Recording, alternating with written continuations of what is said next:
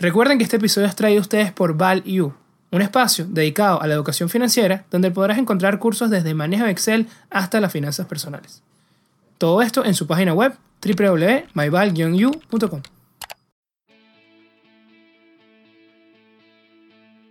La Bolsa de Valores de Caracas fue una referencia importante para la región hasta la década de los 90, donde se tenían volúmenes diarios de más de 3,5 millones de dólares, llegando inclusive a tener una capitalización de mercado de 14 mil millones.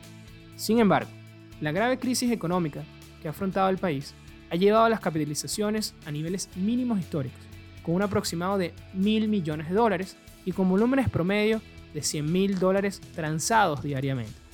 Pero no todo son malas noticias. Las expectativas de cambio, con flexibilizaciones en controles de precios y más acercamientos hacia el sector privado, le ha devuelto la esperanza a la bolsa. Después de un duro 2020, ha empezado con fuerza el 2021 con un rendimiento del 143%, que ha superado la tasa de evaluación del bolívar frente al dólar en lo que llevamos de año, quedándose apenas unos puntos por debajo de la inflación. En el episodio del día de hoy conversamos con su presidente, Gustavo Pulido, sobre este nuevo futuro que puede venir para la bolsa. Gustavo además cuenta con una vasta experiencia en el mercado de valores venezolano, ya que ejerció el cargo de presidente en Besinvest Casa de Bolsa por más de 20 años.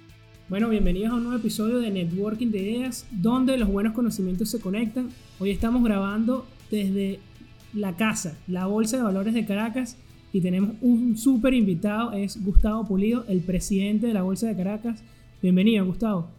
Muchas gracias por la invitación. Esta es su casa. No, de verdad que estamos súper agradecidos y bueno, contentos de estar acá. No, antes de que empezáramos a grabar, hicimos un tour por toda la bolsa y conocimos de verdad que demasiada historia que todavía hay en este edificio y, conocer un poco sobre ella es apasionante. Bueno, vamos directo a las preguntas, Gustavo. ¿Cómo no? Lo primero es conocerte como inversor, antes que, que presidente de la bolsa. ¿Cómo fue ese, esa primera interacción con ese mercado de capitales nacional? Bueno, yo siempre tuve la curiosidad eh, sobre las diferentes bolsas, porque yo estudié en, en, los Estados Unidos en administración de empresas y allí es mucho más común. hay muchísima información sobre la bolsa. El público está mucho más acostumbrado a ser un público inversionista sobre un público ahorrista. Y la diferencia entre el ahorro y la inversión es que tú pasas a ser un integrante del capital de la empresa cuando eres inversionista y cuando eres ahorrista eres un pasivo de la empresa. Es parte de la cultura financiera que, es más desarrollada en esos países. Es mucho más desarrollada en esos países. Yo comencé a trabajar aquí en un banco. Ok, ¿en cuál? Normalmente todos los corredores salimos en una primera época de la banca. Yo empecé a trabajar en un banco que se llamaba el Banco Consolidado, que era de José Álvarez Stelling, que ya no existe. Y no existe debido a uno de los primeros eh, takeover que ha sucedido en el mercado venezolano. Esto es que hicieron una toma de otro banco. Uno de los capítulos más interesantes que hay en la historia bursátil de Venezuela es esta toma del Banco de Venezuela. Okay. Donde dos grupos intentaron tomar control del banco. A la brava. A través del mercado de valores, porque el Banco de Venezuela cotizaba, cotizaba en la bolsa. Entonces una acción, eso es lo que se llama una toma hostil. Entonces una acción que costaba 150, 150 bolívares para la época, de repente pasó a costar 5 mil bolívares. Wow.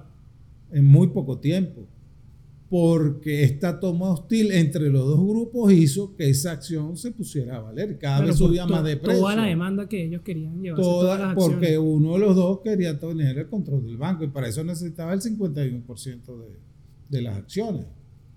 Por lo tanto, tú ibas subiendo el precio porque querías tomar el control. Pero eso llevó a que uno de los grupos financieros que, que al final fue el que tomó el control, Bueno, quedará muy débil porque utilizó toda su caja para eso y después desapareció. Bueno, unas acciones que tienen consecuencias, ¿no? Cuando se toman así. Exactamente. Entonces, para este tipo de tomas hostiles, hay que tener mucho cuidado, hay que ver realmente cuál es tu capacidad financiera, tu capacidad de aguante, porque fíjate que uno de ellos fue el que se quedó con el control del banco, pero después no pudo sostenerlo.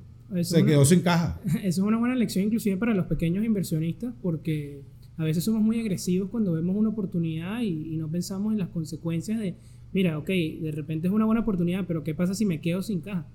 Después puede pasar cualquier cosa. Eso sucedió. yo comencé a trabajar en el área financiera en uno de estos bancos que fue el Banco Consolidado, que fue uno de los que después eh, trató de tomar hostilmente el Banco de Venezuela. El Banco de Venezuela.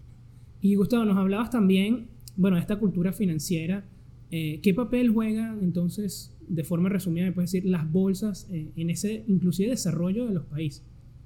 Es, sumamente importante porque las bolsas... Y, disculpa que te interrumpa, porque se ve, cuando el público en general eh, le dice sobre las bolsas, siempre piensa es pura especulación, pura especulación, pero no ve realmente la importancia que tiene para las economías. Te vuelvo a repetir, las bolsas son sumamente importantes para la actividad económica porque las bolsas crean valor, crean riqueza. Hay una cadena de valor que se crea a través de las bolsas de valores en todo el mundo. Ahí es donde tú ves que los inversionistas, los pequeños inversionistas, los inversionistas que tengan poco capital, pueden entrar en esa cadena de valor, en esa cadena que produce riqueza. Evidentemente también habrá compañías que no tienen todo el éxito que se espera de ella, pero en la mayoría de los casos, las personas que entran dentro de este mercado tienen una sólida eh, formación primero, porque te vas, vas a tener que estudiar, vas a tener que estar al día de lo que está sucediendo en el país, porque las bolsas son el reflejo de lo que sucede en los países y vas a tener que informarte sobre las empresas que cotizan para tu poder hacer tus valoraciones individuales. No todos tenemos las mismas valoraciones de las mismas empresas. Claro. Y recuerda que siempre las bolsas son lo que es la economía financiera, que son expectativas. No importa lo que haya sucedido en el pasado, probablemente te dará una historia pero las bolsas se mueven con respecto a lo que va a suceder, a lo que viene. Y, y, sobre eso es que la gente invierte. Claro. Yo, en varias oportunidades me ha tocado hablar, por ejemplo, de la deuda venezolana y la deuda de PDVSA. Y me decían, bueno, porque no? la deuda siempre se pagó y teníamos una calificación muy baja. Cuando tú tienes una calificación muy baja, aunque hayas pagado, que la expectativa es que no vas a pagar. Pero y tanto es así que entraste en default. Así mismo. Entonces, tenían razón en, en, calificarte bajo. Porque las calificadoras de riesgo, ¿qué es lo que asumen? Te hacen un estudio de tu balanza de pago, de cómo está la empresa y su capacidad de pago. De acuerdo. Sí, inclusive a veces pasa que uno ve que de repente una buena empresa dio buenos resultados, por lo menos aquí tiene un ejemplo de, de la bolsa americana, y las acciones bajan. Y la gente me dice, bueno, pero dieron buenos resultados, ¿cómo es posible? Aumentaron el dividendo, ¿por qué están bajando? Y después a los seis meses que se dan cuenta que empezaron los malos resultados. Eso ya estaba, lo bueno ya estaba descontado. Lo bueno ya, ya estaba descontado, lo que tú acabas de decir, ya se sabía. Exacto. Y eso fue lo que había llevado el precio de esa acción a ese nivel. Exactamente. Ahora, de ahí en adelante, esas son las expectativas. Es difícil precisamente por eso, porque es de descontar el futuro. ¿no? Es descontar lo que viene, exactamente. Y me gustó mucho esa parte de creación de valor que mencionabas y poniéndonos un poco en el contexto actual, que, estamos, sabemos que el contexto es bien complicado, pero bueno, sabemos que el índice se ha quedado rezagado en eh, los últimos años con respecto a, la tasa de cambio, ¿no? que suele ser el, el, el mecanismo con que los, las personas normalmente se, se miden ¿no? y buscan refugiarse porque es el más común. Eh, ¿qué, Gustavo, ¿qué tendría que pasar para que otra vez la bolsa vuelva a, recuperar eh, y tener buenos años de cierta manera y poder ganarle a, por lo menos la... Porque sabemos que una hiperinflación no se le puede ganar con nada, pero al menos a esta tasa de conversión. Bueno, el índice de capitalización bursátil, con las expectativas que se tenían hace dos años, evidentemente debía bajar.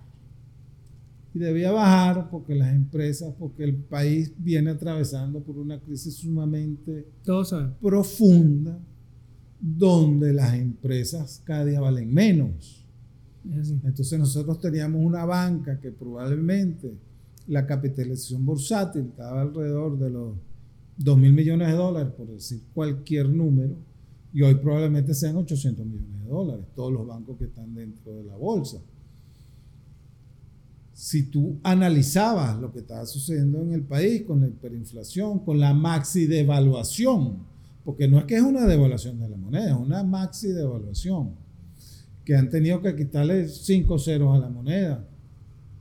Bueno, todo eso lo hemos vivido y como te dije anteriormente, la bolsa refleja eso evidentemente iba a bajar la capitalización bursátil, iba a estar por debajo de la maxi devaluación y de la hiperinflación. Ahora tenemos mejores noticias. Ya en el primer trimestre de este año estamos por encima de la devaluación, sí. un poco por debajo de la hiperinflación, pero es que ganarle a la hiperinflación es muy difícil, a menos que compres todos los componentes que están dentro históricamente entiendo que no ha habido un instrumento que ha sido... No hay, no, hay, no hay manera de que exista. Ahora, recuerda también que la inversión en valores es a largo plazo. Siempre es a largo plazo. Siempre que tú inviertas a largo plazo, vas a salir ganando. Hace cinco años. Tus probabilidades mira, hace cinco años tú hubieras comprado las acciones que están dentro del índice y todavía hoy estuvieras por encima de la hiperinflación. Pero evidentemente que eso es muy difícil. O sea, en algún momento tenemos que salir de esto. Y eso es lo que puede estar sucediendo este año. Esa es la apuesta. Es muy difícil darle un cambio a lo que ha venido sucediendo, pero ¿qué es lo que sucede? Que hemos venido tocando fondo. Otra cosa que hemos aprendido, nunca sabemos qué tan profundo es ese fondo, porque siempre puede ser más profundo todavía. Ha quedado claro. Ha quedado claro. Este, algunos analistas internacionales hablan de un modesto crecimiento este año. Yo me conformaría con que dejáramos de caer, que eso sería una gran noticia. Y probablemente eso sea otra de las expectativas que se tienen en el mercado y por eso unos mejores resultados en este primer trimestre. Puede ser que estemos viendo que viene un cambio económico o de políticas económicas dentro del actual gobierno. Entonces se ha estado hablando de devolver algunas empresas a sus antiguos accionistas, cosa que me parece muy difícil porque evidentemente que el antiguo accionista a lo mejor no va a querer la empresa en las condiciones en que se encuentre. Claro. Pero si hay, hay una bolsa de empresas que tiene el Estado. Y probablemente de esa bolsa de empresas que están hablando, que son más de 2.000 empresas, exista algunas que estén en buenas condiciones. O al menos no tan deterioradas. Probablemente pero siempre hay una oportunidad de que mejore, porque estamos en unas condiciones tan deplorables, hablando del término económico, que cualquier crecimiento es probable, o por lo menos, como te dije al principio, que la caída eh, sea menor. Ok. Y, pero ya, bueno, ya sabemos que el contexto es difícil, pero ¿qué puede hacer la bolsa y, qué pueden hacer las instituciones que forman parte para atraer nuevos inversores, bueno, a pesar de, las expectativas. ¿Hay, alguna manera de, de, repente también con la tecnología facilitar las transacciones? También está el tema de multimoneda, que hemos visto también muchas cosas que antes no se podían hacer con, con, divisas, ahora se pueden hacer. E, eso también eh, ya, lo, ya lo han manejado, lo, lo tienen pensado, está dentro de los proyectos todo lo que has dicho está dentro de los proyectos y lo hemos dicho en varias oportunidades o hemos informado al respecto. Nosotros pues, producimos un, proyecto multimoneda que introdujimos desde febrero del año pasado en la Superintendencia Nacional de Valores, que es el proyecto multimoneda. En estos días me estaba preguntando una periodista que cuáles eran eh, los requerimientos más necesarios para la bolsa. Y yo le dije, primero que todo está el proyecto multimoneda. Número Porque el proyecto, aunque siempre nuestra cotización va a ser en bolívares, okay. la liquidación puede ser en cualquier divisa. Claro. Y eso es lo importante, eso es lo que se tiene que comprender. El proceso de la bolsa consta de nuestra eh, transacción, para llamarlo así, que es lo que sucede dentro de la bolsa, donde existe la conjunción de la empresa emisora y el inversionista a través de las casas de bolsa, que son los agentes autorizados para llevar el mercado a cabo. O sea, que en la plataforma de la bolsa. Eso es lo que es realmente la bolsa. Eso es la transacción de los valores. La fijación de los precios acorde con las normas eh, del libre mercado. Fuera de bolsa tenemos lo que es la caja venezolana de valores, que es donde se lleva de manera eh, digital la transferencia de titularidad de esas acciones o de esos valores. Vamos a llamarlo de esta manera porque igual pueden ser bonos de deuda pública o de deuda privada. Ahora, eso es extra bursátil porque está fuera de la bolsa. Yo tengo un convenio con la Caja Venezolana de Valores donde ellos llevan a cabo ese proceso. Y tengo otro convenio con un banco de la Banca Nacional donde llevo el proceso del neteo multilateral de fondos. Esos son procesos fuera de la bolsa. Por lo tanto, lo que es la liquidación de los valores puede ser en cualquier tipo de moneda, de divisa. Es más, puede ser a través de otros valores distintos. Puede ser que tú y yo acordemos que yo te pago a ti con una letra de cambio y mientras las partes estén de acuerdo con eso, eso se puede llevar a cabo porque es una transacción que está dentro del código de comercio. Okay. Eso no tendría ningún inconveniente. Así como puede suceder eso, puede suceder que entre tú y yo lo hagamos en un exchange. Inclusive con criptomonedas. Con criptomonedas.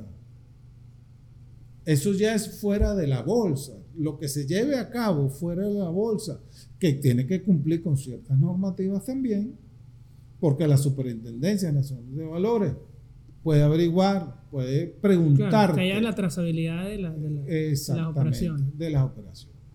Buenísimo. Pero entonces, bastaría simplemente con que los precios estén publicados en bolívares. Así es. Y yo pueda acceder a, digamos, a comprar ese precio con la moneda que yo quiero o con la criptomoneda que yo quiero. Ese sería el futuro. mira, tanto me han hablado del, blockchain. Ok. Que hemos investigado tanto que nosotros podemos, probablemente, y en un futuro será así, eh, lo que llamaremos la bolsa digital. Porque ahorita es una bolsa electrónica. Bueno, más adelante vendrá una bolsa digital, pero todavía para eso falta bastante. Ninguna bolsa en el mundo, pero ninguna bolsa en el mundo tiene una plataforma distinta a las plataformas, convencionales electrónicas. Es la misma plataforma que usan por Es la que nosotros utilizamos. La que yo utilizo hoy en la Bolsa de Valores de Caracas es la misma que utiliza Bolsa y Mercados Españoles en España. Libres. Un, un país de primer mundo. Esta es una plataforma que le inventaron ellos. Bueno, y tan buena es esta plataforma que Bolsa de Mercados Españoles fue comprado por el grupo SIX, que es un grupo suizo, debido a la alta tecnología que tiene esta plataforma, que la acaba de adquirir la Bolsa de Bolivia, que la está adquiriendo la Bolsa de Equipo, esta misma plataforma. Y ya nosotros tenemos años aquí. Y ya nosotros tenemos 20 años con esta plataforma. Y la gente no lo sabe, eso es importante. Esta es una plataforma de primer mundo. Nosotros, nosotros hacemos 300 operaciones diarias.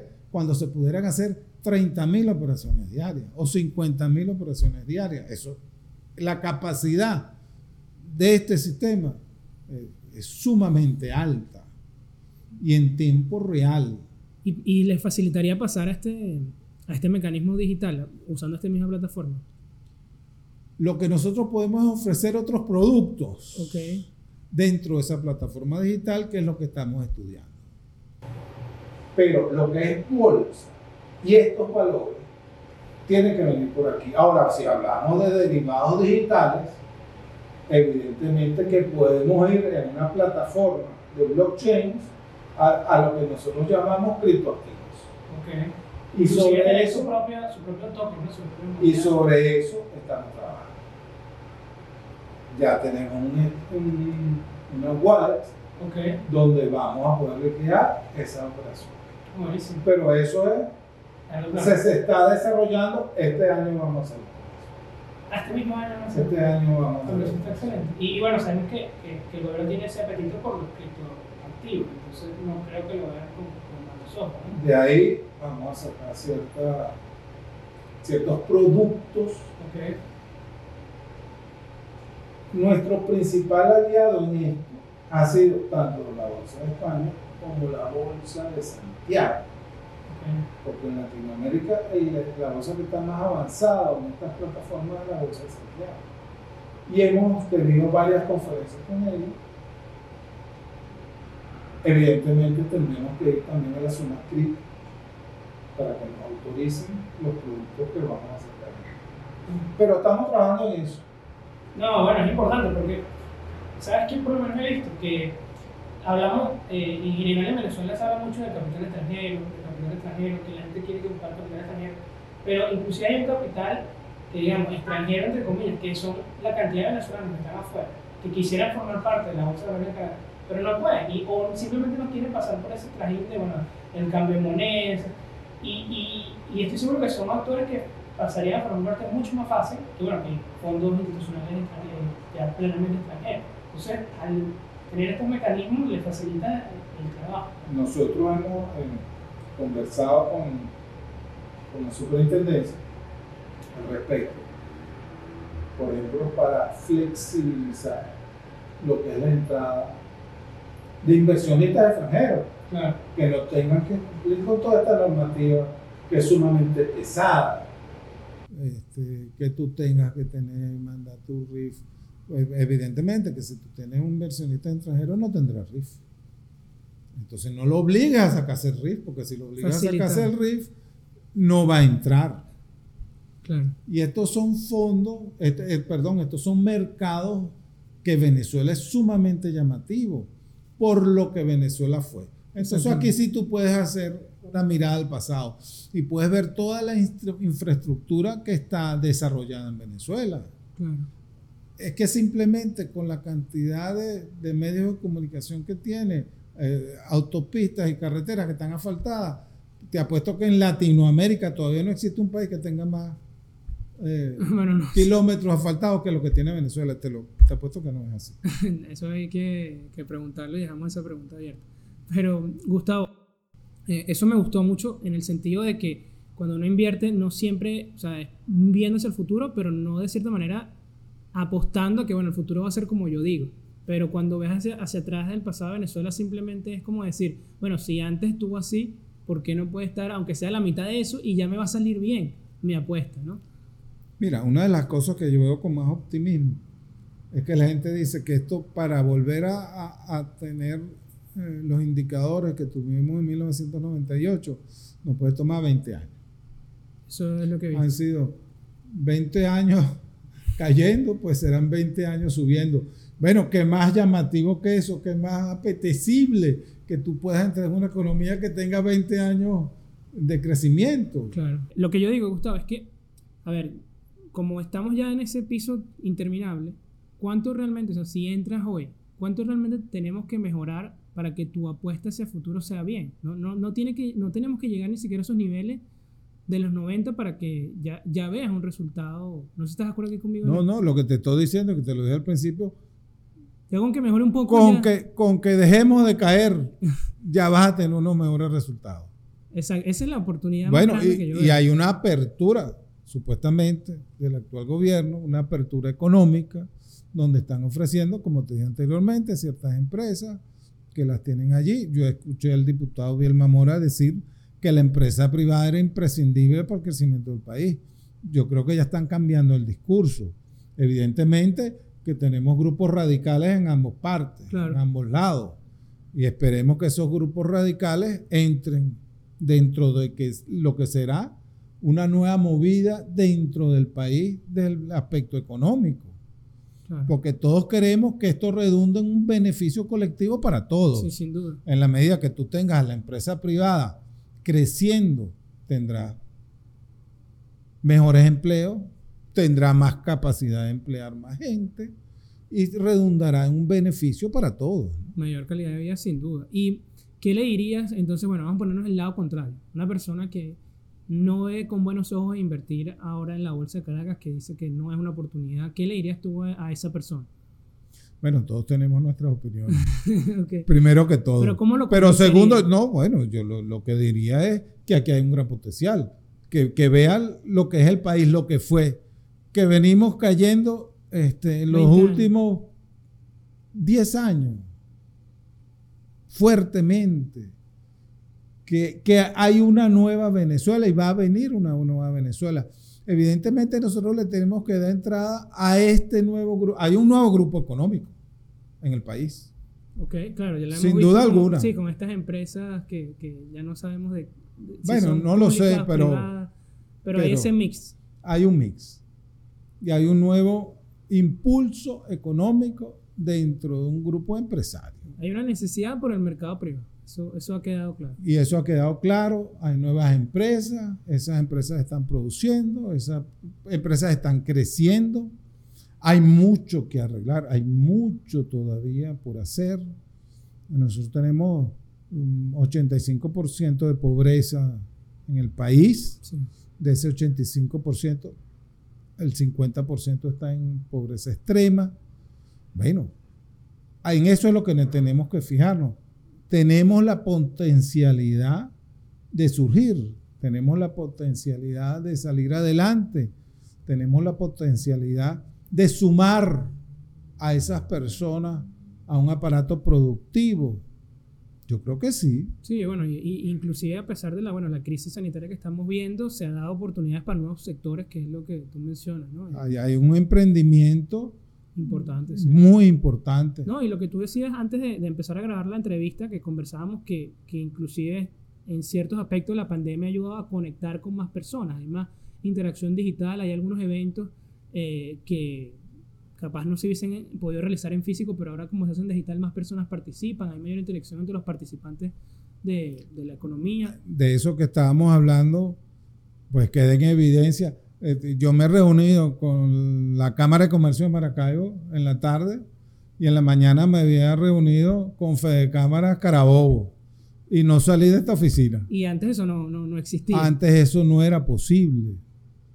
Tenía que ir hasta Valencia o tenía que ir hasta Maracaibo, agarrar un avión para que estar allá y dar la conferencia allá, para darnos a conocer el emprendimiento a través del mercado de renta fija ha sido, bueno, incalculable. cada, día tenemos más gente, y cada día mayor participación y cada día suben más los montos. Sí, eso he visto. Inclusive hay un estudio de, BBC que está hablando de ese, crecimiento tan rápido que, bueno, desde 2018 que empezamos a ver... Lo eh, que es el, el nuevo mercado de renta fija. Bueno, antes nos conocen creo que menos dentro del país que fuera del país.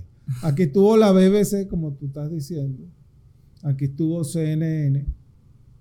Aquí estuvo The Financial Times. Salimos en un artículo en el Financial Times Entonces, hemos salido en artículos en Latinoamérica. Y es lo que te decía también, todas estas empresas que están inscritas en la bolsa han pasado por una crisis tan fuerte, una de las peores crisis que ha sufrido en la historia, en la historia de la humanidad. esto, esto ha sido total. Y sobreviven. Ahora, tú no vas a tener confianza en unas empresas que han pasado por esto, hiperinflación, maxi devaluación, y, todavía, están, vivas. Y todavía están ahí. Y están vivas y, van a crecer.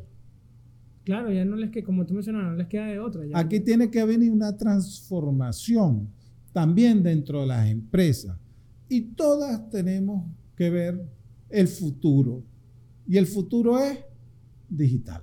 Sin duda. Y Gustavo, eso eh, me, llama mucho la atención porque no solo en la renta fija, ya empezamos a ver nuevas empresas saliendo a, cotizar. La semana pasada fueron tres. Háblame un poco de esto, que, que ha hecho que haya ese atractivo para otra vez volver a salir a, a, bolsa. Bueno, teníamos años sin que saliera un nuevo participante y ya de la nada tenemos tres. Eh, bueno, recuerda que hace poco salió unas acciones de una empresa que ya estaba cotizando que era Santa Teresa, salió, Santa Teresa con acciones tipo B. Y eso es lo bueno del mercado, que te da opciones.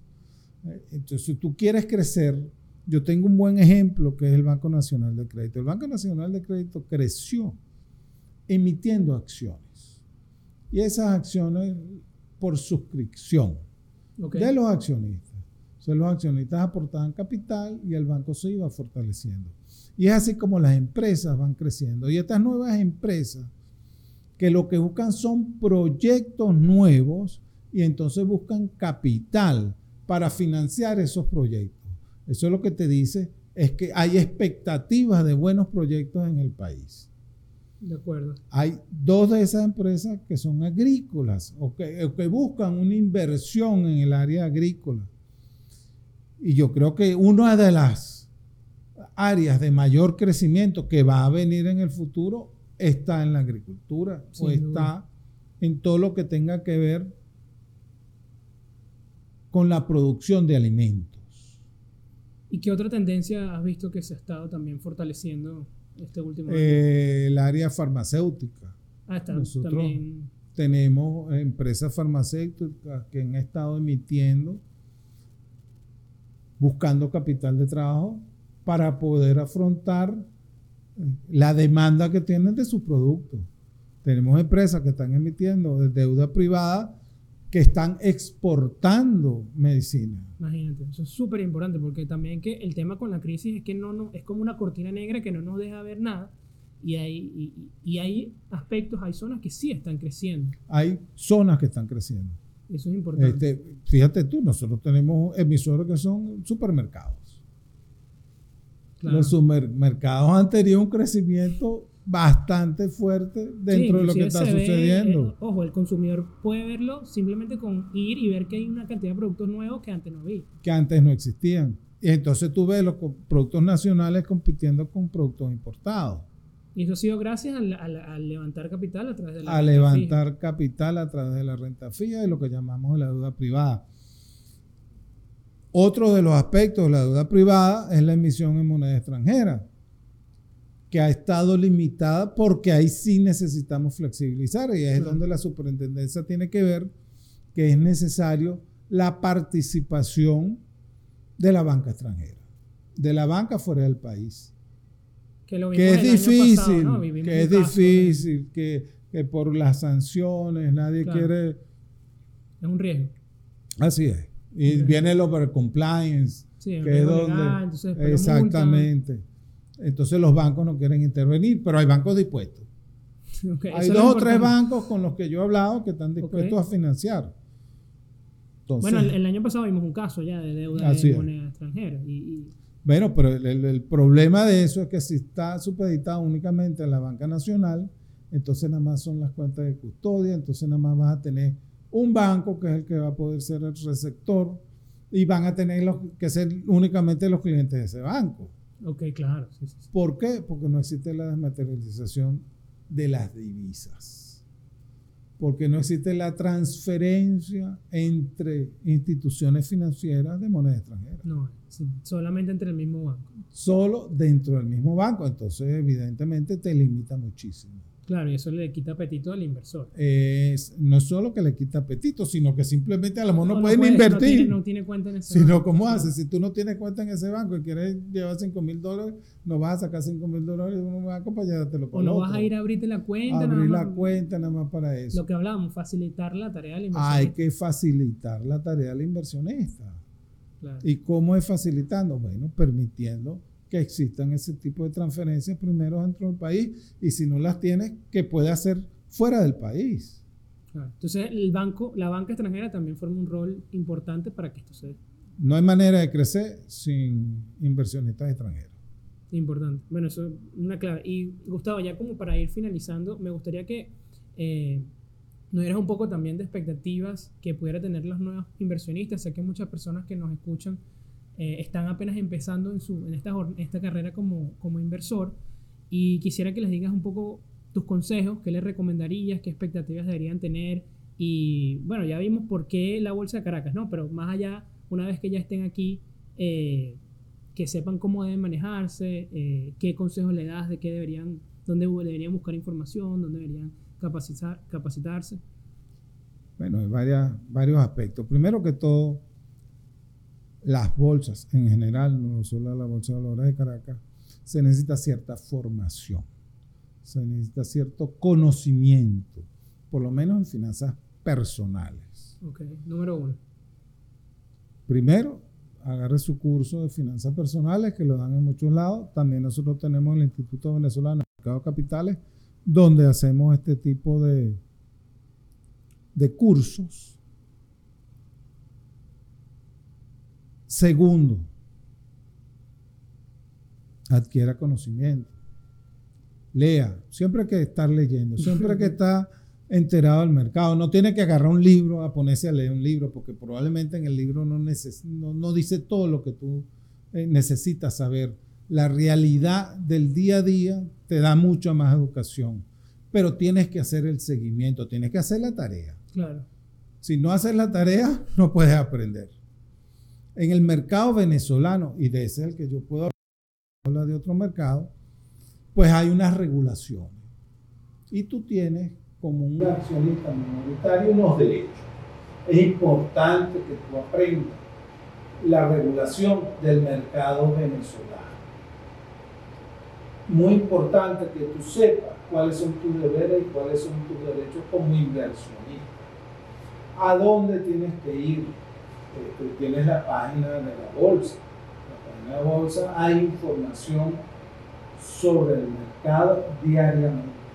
Si en algo nosotros hacemos hincapié, es que la Bolsa de Valores de Caracas es una vitrina nacional e internacional.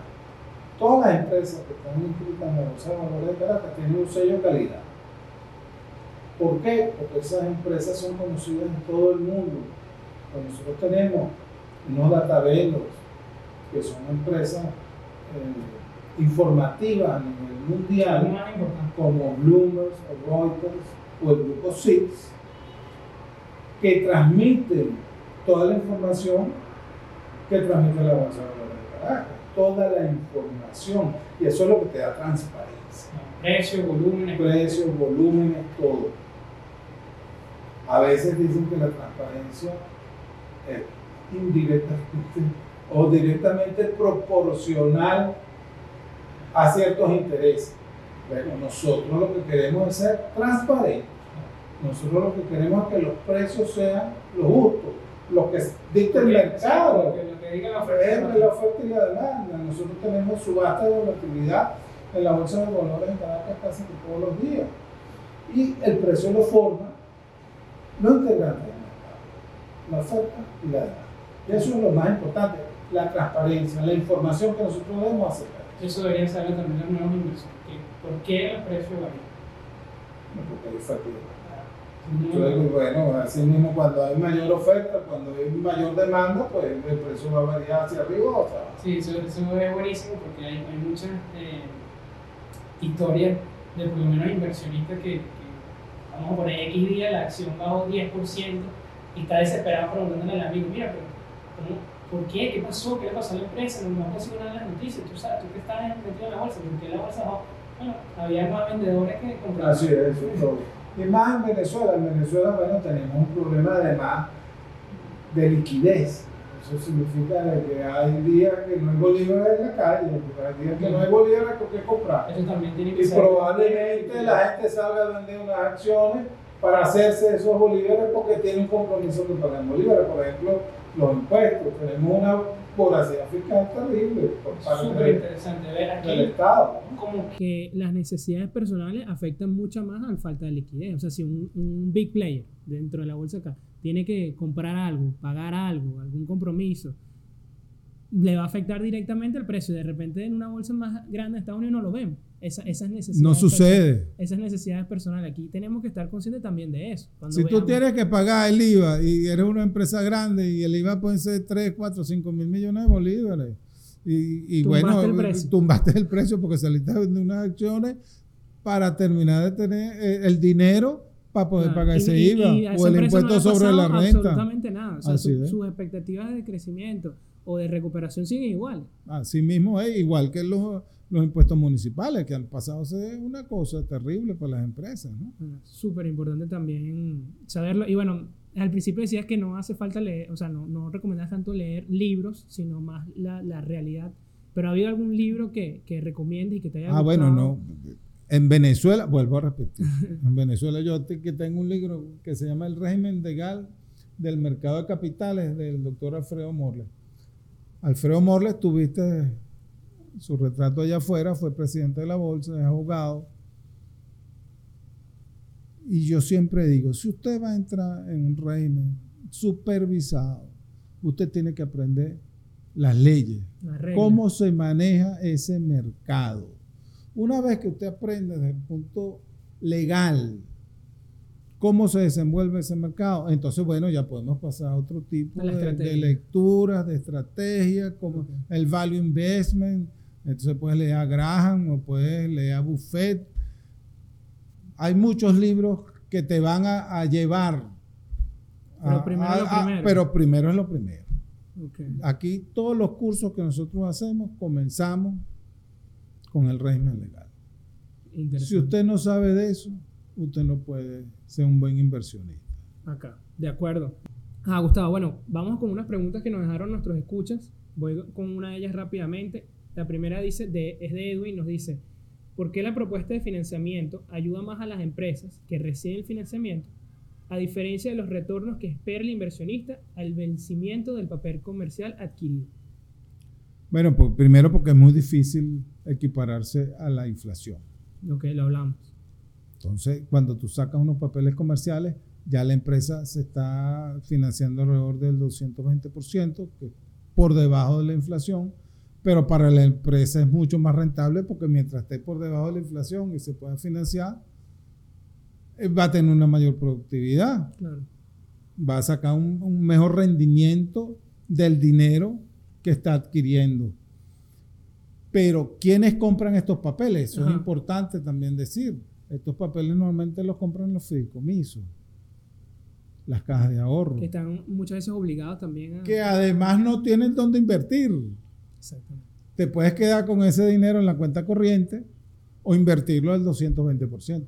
¿Qué prefieres? Exactamente. Es un ganar también para ellos. Es un ganar-ganar para los dos. Es la creación de riqueza, lo que te hablaba al principio. Claro, porque se ve La muy empresa fácil que la inflación lo claro. superó, pero es que no estamos viendo el contexto de ellos, que ellos perderían todo con la inflación. Perderían todo porque no hay ni siquiera cuentas de ahorro que te paguen No, el 8%. Nada, nada. Así mismo.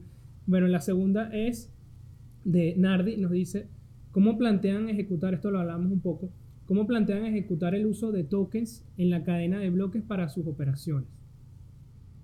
Como ya te dije, es un proyecto que nosotros estamos estudiando Lo bueno es que es para este año. y este año vamos a salir con, al- con una sorpresa. Ok, bueno, ya, ya sabes, Nardi, va a haber una sorpresa este año. Bueno, y es momento de pasar al dato de la semana. Y el dato de la semana es, ¿sabías que en 2017 solo habían cuatro empresas emisoras de deuda privada en la Bolsa de Valores de Caracas? Y ya Para 2020, ese número ha crecido rápidamente hasta 32 empresas emisoras.